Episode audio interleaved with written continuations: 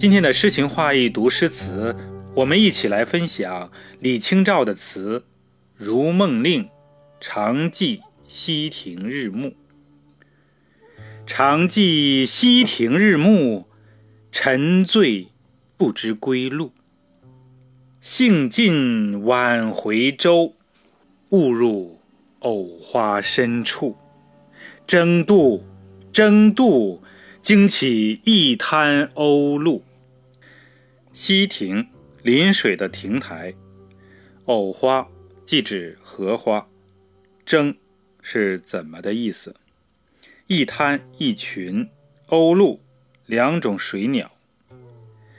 这是作者早期的词作，回忆夏日郊游活动，却将笔墨集中在归途中的一幕。体现出剪裁的用心。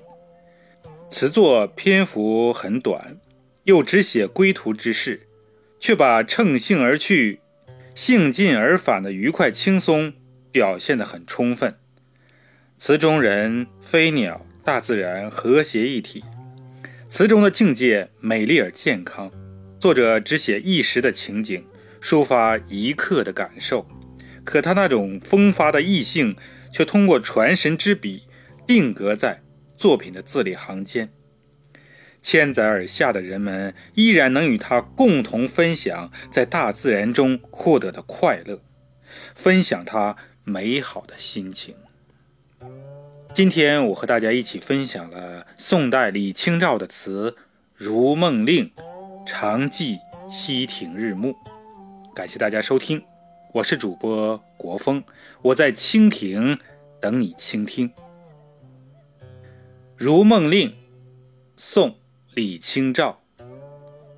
常记溪亭日暮，沉醉不知归路。兴尽晚回舟，误入藕花深处。争渡，争渡，惊起一滩。鸥鹭。